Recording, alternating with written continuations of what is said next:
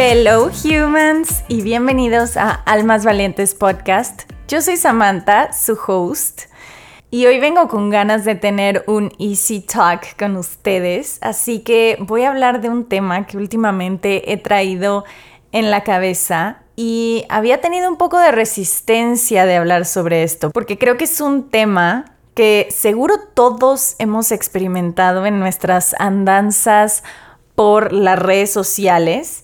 Así que en el episodio de hoy decidí hablar sobre la comparación y el positivismo tóxico. Así que prepárense para una plática sincera, una plática relajada slash intensa sobre este asunto que creo que nos toca a todos. Voy a empezar este tema dándoles un ejemplo para que todos entremos como en ese mindset.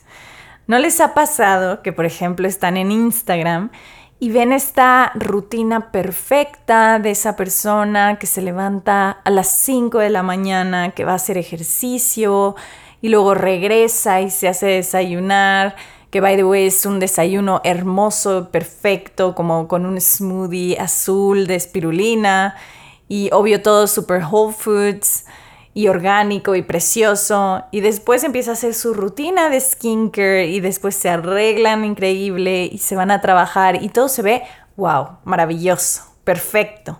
Como que tienen ese, como que tienen esa vibra de que tienen la vida resuelta, ¿no?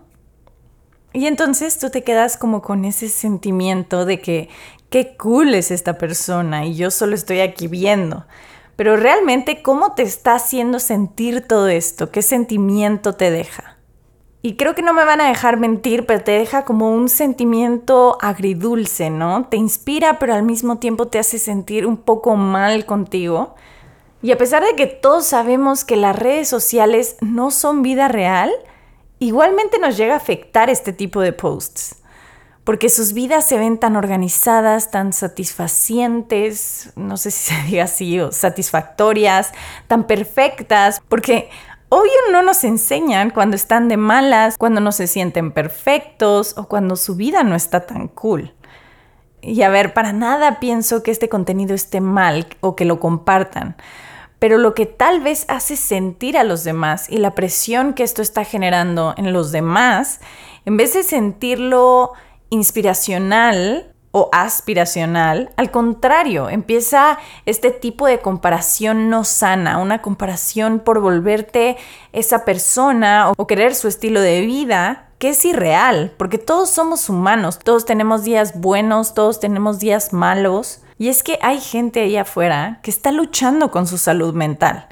Y por eso creo que es muy importante compartir de manera consciente sin dañar a nadie, evitando la comparación, entregar contenido de valor y no solo imponer esta comparación de estilos de vida saludables. Y lo digo entre comillas porque cada quien elige su estilo de vida saludable y con esto me refiero al estilo de vida que te hace bien a ti, tanto física como mentalmente. Y también es algo que nos toca a nosotros. Debemos de ser muy conscientes de a quiénes estamos siguiendo en las redes, a qué estamos consumiendo y por qué, qué impacto está generando en nuestras vidas. Y yo hace tiempo me puse como a depurar a la gente que no me estaba aportando. Y así fuera gente que conocía, no me importó, pero la verdad es que es muy importante filtrar qué queremos ver en este tiempo donde realmente lo que queremos es distracción o solo pasar un buen rato en las redes sociales o aprender un poco desde una perspectiva diferente, de una forma más sencilla, pero lo último que quiero es que me haga sentir mal. Así no me importa tenerte y suena fuerte que lo diga así, pero creo que las redes sociales deben de estar a nuestro beneficio y no en nuestra contra. Y por eso regreso a este positivismo tóxico que existe en las redes, donde las personas a menudo presentan una imagen filtrada y exageradamente positiva de sus vidas. Esto puede llevar a una sensación de comparación y de sentir que nuestras vidas no son tan buenas como las de los demás. Además, esta cultura del todo es posible y sé positivo, que se promueven las redes mediante estas frases, es importante tomar en cuenta que todas estas frases, aunque puedan sonar alentadoras, generalmente simplifican en exceso la realidad. y pueden hacer que las personas sientan que están fallando si experimentan dificultades o emociones negativas, el positivismo tóxico no reconoce adecuadamente lo complejo de la vida humana y las emociones genuinas que todos experimentamos diario.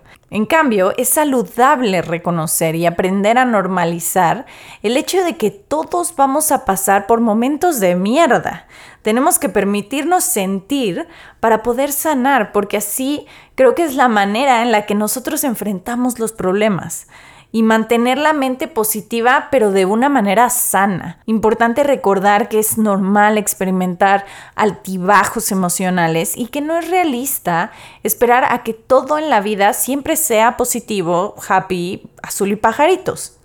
Todo en exceso es malo. Y no quiero que me malinterpreten con este podcast porque el positivismo es bueno, el positivismo te puede ayudar mucho. Pero vuelvo a lo mismo, los extremos no funcionan.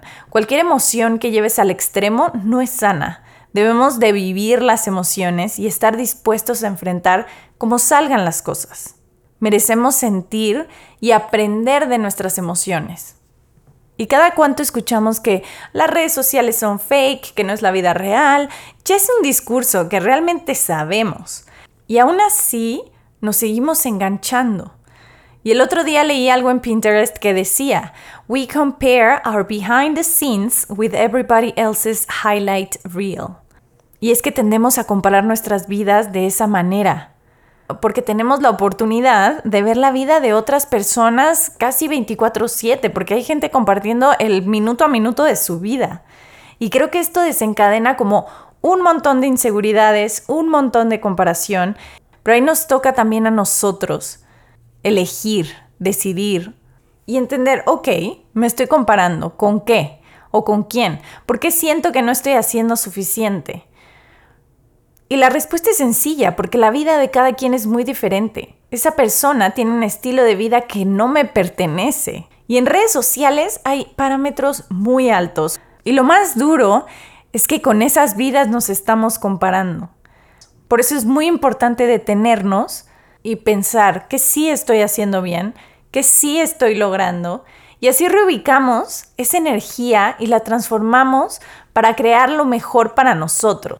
Debemos recordar que cada persona tiene su propio camino y sus propias circunstancias y que lo importante es hacer lo mejor que podamos con lo que tenemos. Todos tenemos la ventaja de poder canalizar esta comparación a nosotros mismos, a empezar a trabajar en nosotros.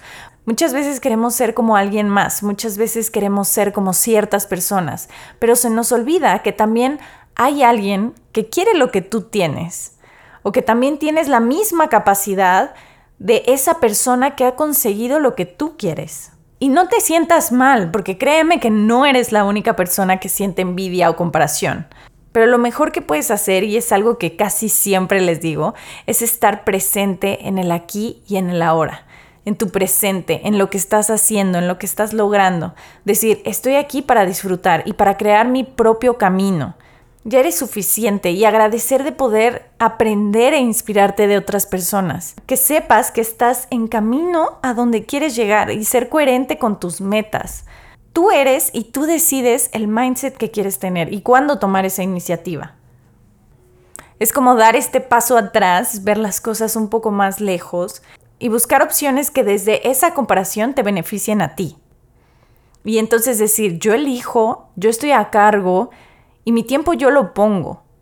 Créeme que tu alma y tu energía no están para probar nada a nadie. Si tienes tiempo y tienes salud, estás en un privilegio. Y desde ahí, crea lo que te funciona a ti y para ti. Tienes que empezarle a hacer honor a lo que tú quieres, que tal vez siguiendo los pasos de alguien más, no vas a llegar a tu camino real. Ningún camino es perfecto y no importa cuánto tu ego te quiera mentir. Tu magia y tu camino vienen de los altos y de los bajos de la vida. Y lo que inspira de tu historia es cuántas veces te levantaste, cuántas veces trataste, cuántas veces seguiste, no te diste por vencido, tu constancia, tu valentía. Una vida que realmente inspira es tu vida, porque no es perfecta, pero es tuya, conectada con tu perfección de ser humano. Y quiero terminar este podcast recordándote que la comparación es energía. Y esa energía tú la puedes utilizar para direccionar para donde tú sí quieres ir. Usa esta energía para explorar y escribir tu propia historia. Empieza a trabajar en tus destrezas, en tus habilidades. Trabaja desde lo que tú tienes para conseguir lo que realmente desea tu alma. Nos vemos en el próximo episodio del podcast. Bye humans.